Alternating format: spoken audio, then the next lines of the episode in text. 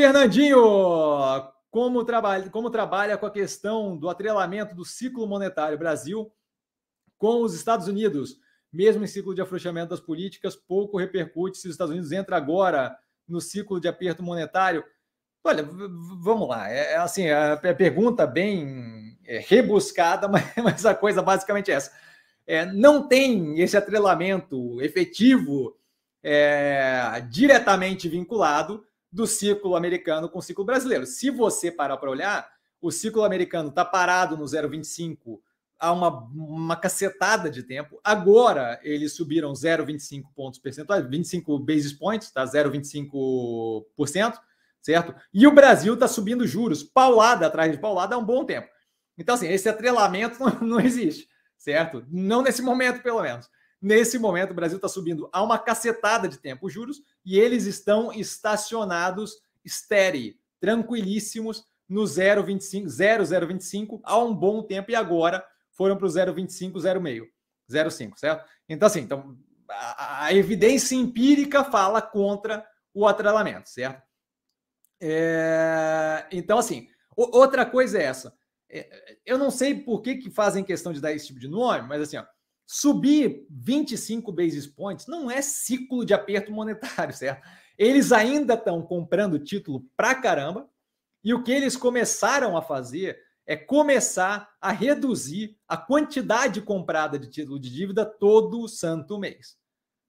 Ou todo trimestre, ou como você quiser chamar. A temporalidade você escolhe, tá? Mas assim, não dá para chamar isso propriamente aperto monetário, certo? Você está reduzindo a quantidade de grana que você continua jogando agressivamente no mercado.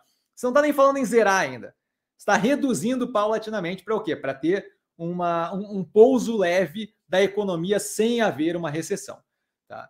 É, então, assim, eu, eu, não sei muito bem é, o que, que, você quer dizer com como eu trabalho a questão, mas basicamente eu, eu presto atenção no Fed é, de uma forma a entender a economia global. Eu não presto atenção no Fed, como a galera aqui no Brasil costuma fazer, de que eles mexem lá e aí todo mundo apavora aqui. Porque eu acho isso infantil é, e acho isso.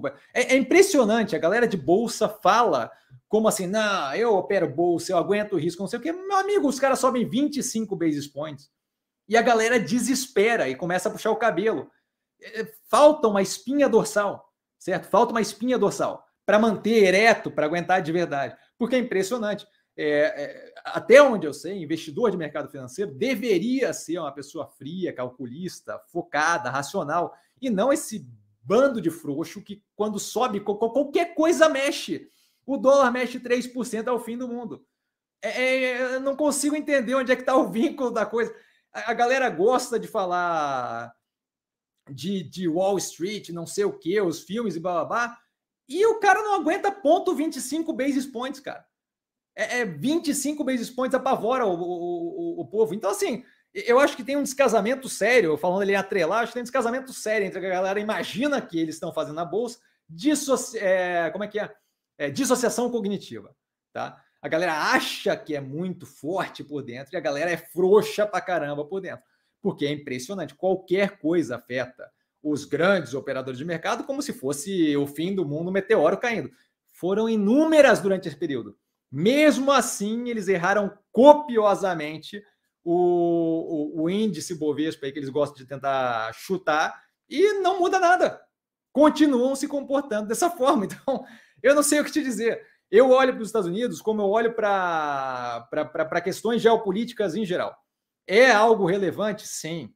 É um juros relevante? Sim. 0,25% não, não quer dizer lufas. Aí tem o início de um aperto. Sim, tem o início de uma subida de juros de forma responsável e redução de compra de título para poder lidar com o inflacionamento que momentaneamente está um pouco mais alto. Ponto. Não é o fim do mundo, ninguém vai morrer, não.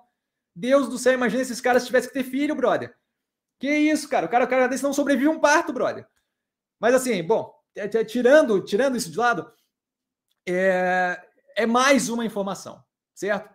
É mais uma informação. Não é algo que, para mim, define o mercado global e financeiro. Tanto não é que enquanto quando o Fed subiu esse 0,25, a gente teve algum efeito, tal, não sei o que, a bolsa continuou subindo, as coisas continuaram acontecendo. Por quê? Porque 25 basis points não vai acabar com o planeta. É algum nível de alteração mais do que esperada, mais do que falada. Foi corneteada 350 mil vezes pelo Fed, que tem justamente esse trabalho de comunicar para o mercado da forma mais sutil possível e sem querer é, estimular a atitude antecipada o que está acontecendo e como eles estão lidando com aquilo. Eu não, eu não entendo de verdade, assim, é, é, me parece a, a, a, falta de capacidade de entender o mercado faz com que foquem em algumas pequenas coisas que são números dados pelo mercado, como, por exemplo, a taxa de juros do Fed. Aí a galera faz isso, faz disso um escarcel. Eu não acompanho minutes, eu não acompanho divulgação do, da taxa de juros do Fed, eu acompanho todo o processo econômico, macro, para chegar naquilo, para que na hora que aconteça, sim, tudo bem, vai subir 25 basis points, grandes problemas, para não falar palavrão aqui.